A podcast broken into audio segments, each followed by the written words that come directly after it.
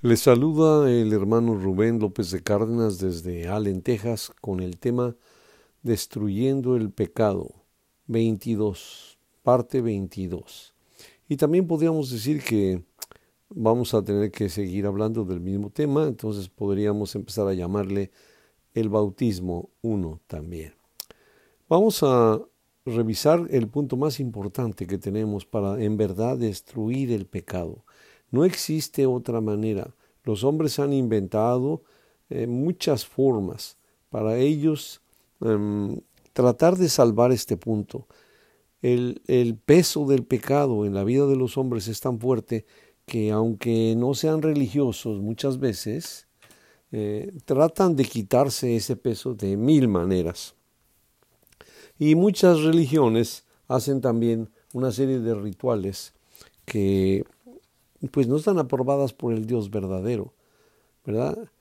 Hace tiempo veía y he comentado en alguna otra ocasión que en algún lugar de allá de Asia eh, matan una vaca y en una arriba de una rejilla y toda la sangre se la dejan caer a una persona y con eso tratan de limpiar sus faltas. Pero ¿será efectivo? Eso es lo que nos va a garantizar que se nos borren todos nuestros pecados y que quedemos libres de culpa. Porque el problema de quitarnos el del pecado es que tenemos culpa, culpa ante el tribunal divino. Y esa culpa vamos a tener que dar cuentas de ella, oír el juicio y recibir la sentencia y que sea ejecutada la sentencia sobre de nosotros si no nos quitamos la culpa, vamos a tener que pagar el costo de nuestras faltas. La palabra de Dios dice que la paga, la paga, el premio, eh, el residuo del pecado es la muerte. Todos los hombres vamos a morir, pero nuestro Dios no se está refiriendo a esta muerte, sino al juicio venidero en donde Él sentenciará por segunda vez a muerte al que no sea aprobado, y a vida eterna el que sea aprobado. Entonces es algo gravísimo. ¿Hemos vivido toda la vida solo para envejecer y morirnos?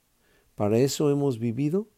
Esa es la finalidad que Dios le dio a la existencia del hombre, que solo consuma los días y espere a su muerte, ir a la tumba y ahí se acabó todo haber hecho un universo tan perfecto, eh, vamos a pensar el sistema solar, la Tierra misma, nuestro cuerpo, todo es un dechado de perfección. Todo está perfecto, a nada le sobra ni le falta. Bajo la obra perfecta de Dios, no puede quedarse destruido así como así. Los hombres piensan que hay vida en otros planetas, y aunque así fuera, la existencia del universo es tan grande que si hubo o va a haber, nunca lo sabremos nosotros, porque el universo vive como en la eternidad. Nosotros somos muy, pero muy temporales. Y para alargar nuestra existencia tenemos que quitarnos la culpa. No hay otra manera. No hay otra manera. Hay algún grupo religioso que entra en azotes, se pegan, eh, hacen mandas, eh, se lastiman su cuerpo, creyendo que así van a obtener el perdón de sus faltas.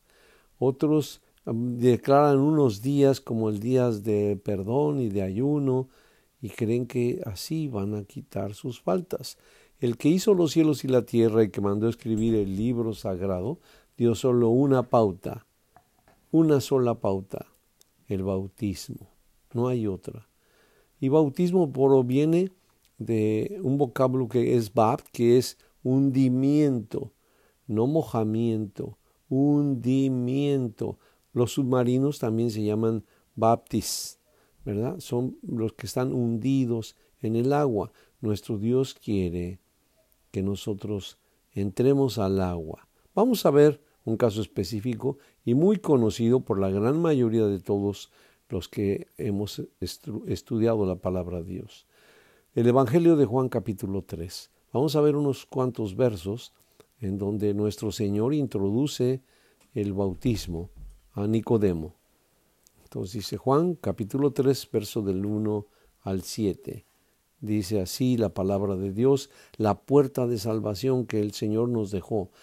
A lo mejor podía escribir otros mil libros más, pero esta porción es tan importante porque en ella em, involucra el único método para poder alcanzar vida eterna y quitarnos el precio, el costo de nuestras faltas. Dice así Juan capítulo 1, digo 3 capítulo 1, había un hombre de los fariseos que se llamaba Nicodemo, el príncipe entre los judíos. Yo he explicado ya esto en otras ocasiones, pero por, no lo hemos enfocado desde el bautismo, ¿verdad?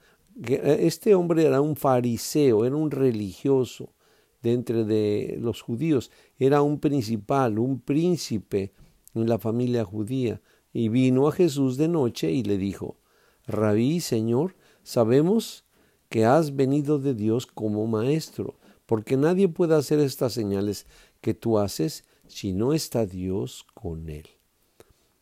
Nicodemo está perfectamente conocedor de quién es nuestro Salvador. Él sabe precisamente que ha venido de Dios que ha descendido del cielo como enviado del Dios Todopoderoso y lo mandó como maestro para enseñarnos, para instruirnos. Lo que no nos enseña nuestro Salvador no lo vamos a aprender en ningún lado y no podemos sustituir esta enseñanza por ninguna enseñanza de hombres.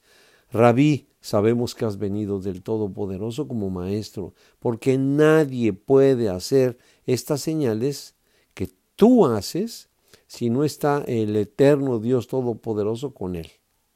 Nadie puede levantar muertos y mal, mil cosas que hizo nuestro Salvador.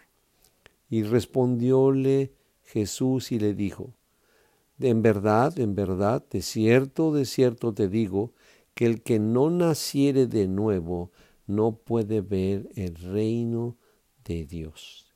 Y Nicodemo le dijo, ¿cómo puede un hombre nacer siendo viejo?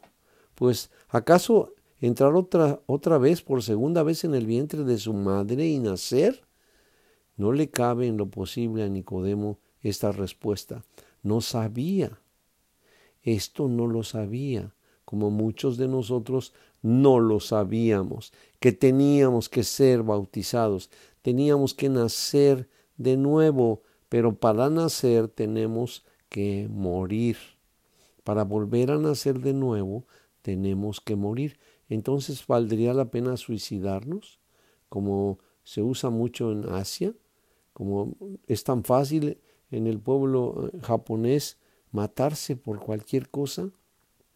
Aquí tendrían un argumento para suicidarse. ¿Es lo que está diciendo nuestro Señor? Desde luego que no. Desde luego que no. Le dice que tiene que nacer de nuevo.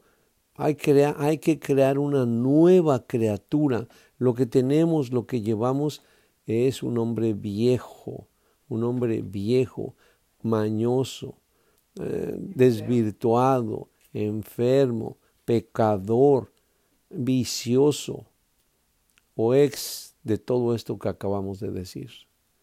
Él dice Nicodemo, ¿cómo un hombre viejo puede nacer de nuevo? Ya mi madre, mi madre ya no está aquí, ¿cómo voy a nacer de nuevo? Verso 5, y el Señor le, le contestó, de cierto, de cierto te digo, que el que no naciere de agua y del Espíritu, no puede entrar en el reino de los cielos. El que no naciere de agua y del Espíritu. Es tan importante comprender lo que significa la palabra, la simple palabra bautismo, porque entonces si nosotros creemos que mojarle la cabellera a un niño o meterse a, un río tres, cuatro veces como se usa en otras partes, es mojarse, aquí la intención es morir.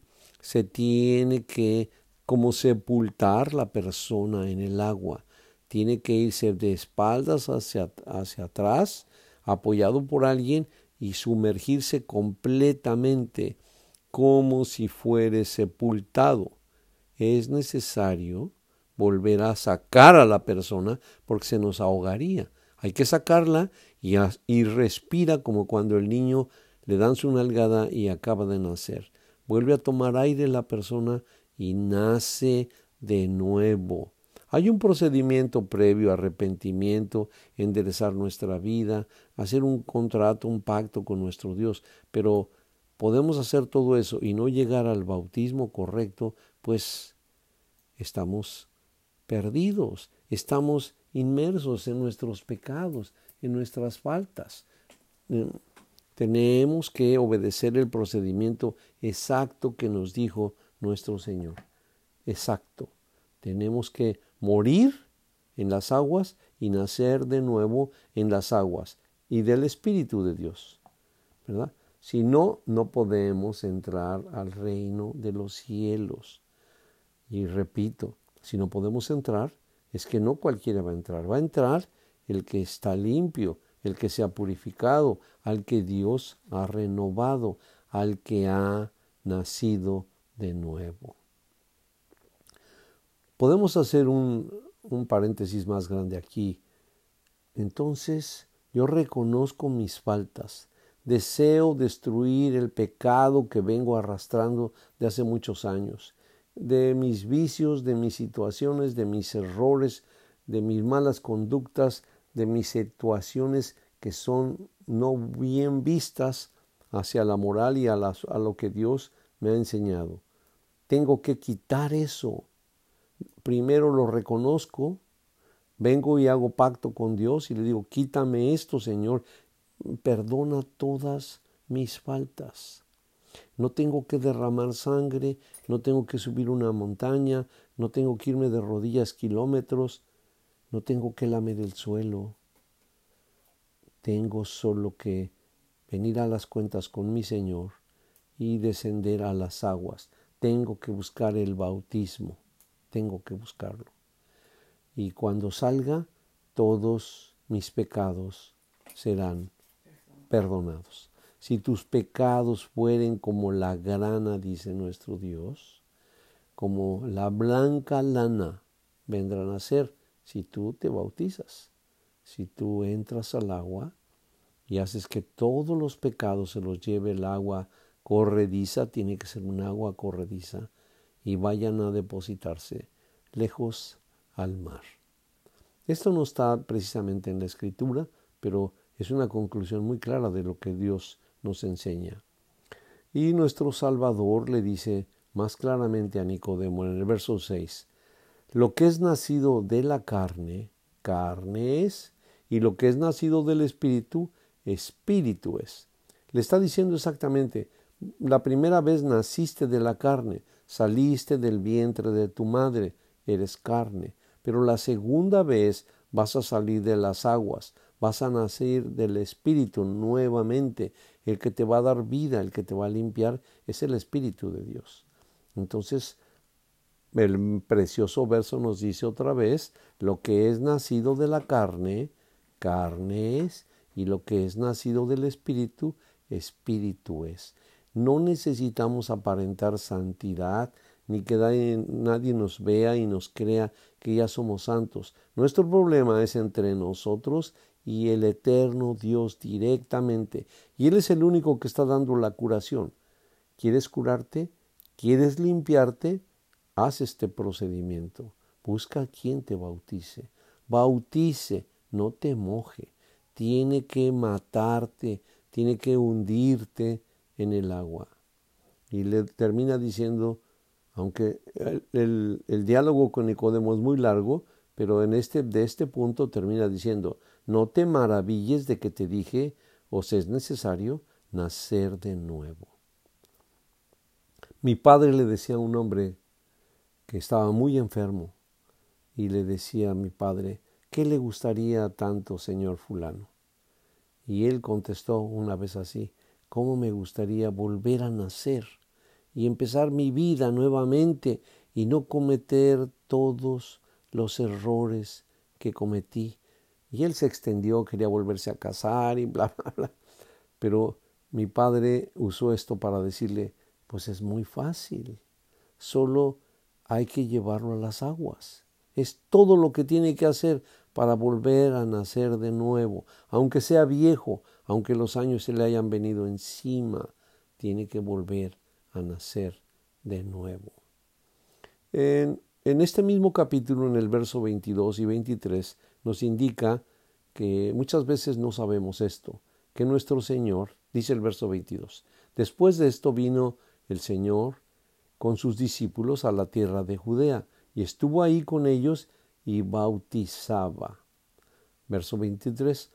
Juan bautizaba también en Esnón, junto a Salim, porque había ahí muchas aguas y venían y eran bautizados. No se necesitaba un balde de agua, se necesitaban muchas aguas, un río corriente para poder bautizar. Aunque dice que nuestro Señor bautizaba, pero el siguiente capítulo, el verso 1 y, 1 y 2, nos aclara.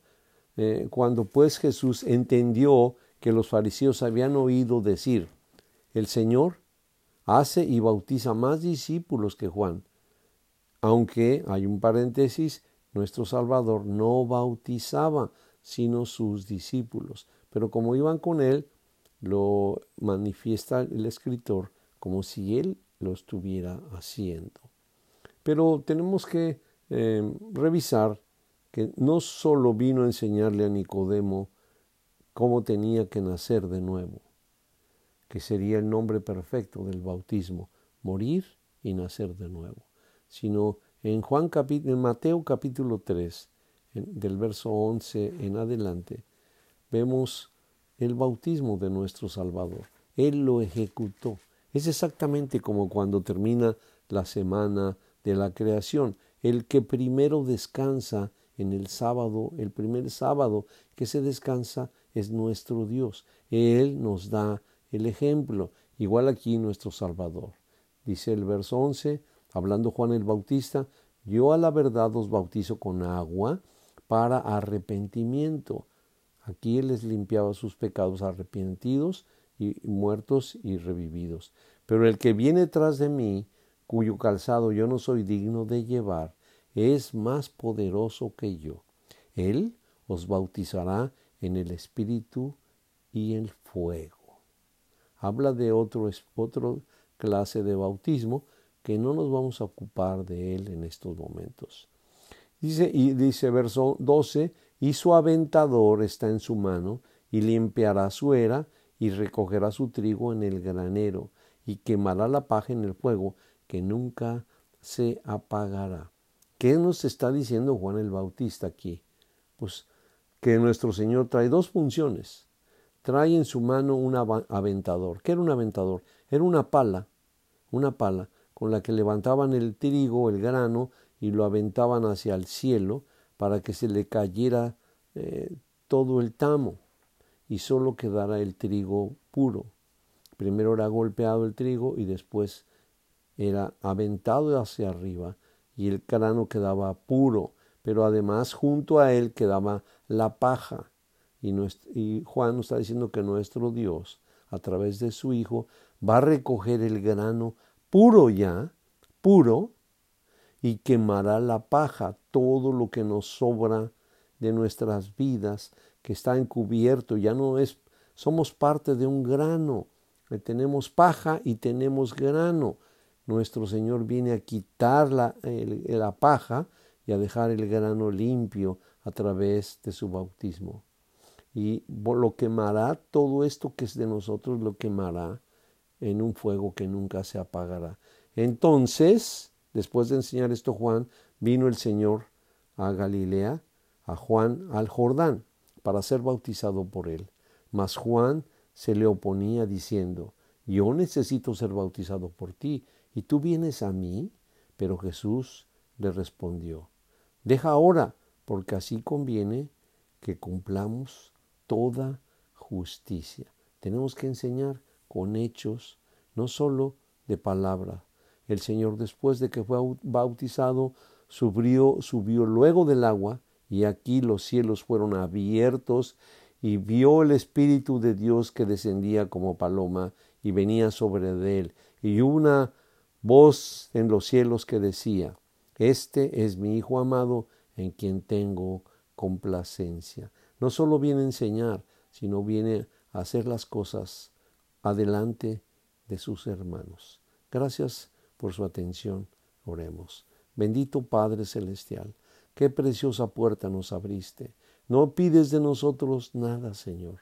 No tiene un precio que podamos pagar, porque todo lo que pudiéramos juntar en toda nuestra vida, en oro, en plata, no podría pagar el sacrificio perfecto del que viene a quitarnos la cascarilla, Señor, de nuestro precioso Salvador. Gracias, Padre, por esta puerta que abriste. Gracias por esta oportunidad que nos das de hacer como Él nos instruyó. Permite que los que nos oigan y estén interesados puedan encontrar la manera también, Señor, de descender a las aguas y limpiarse para siempre. En el nombre de tu amado Hijo, te alabamos, Padre Celestial. Amén. El Señor sea con todos ustedes, queridos hermanos.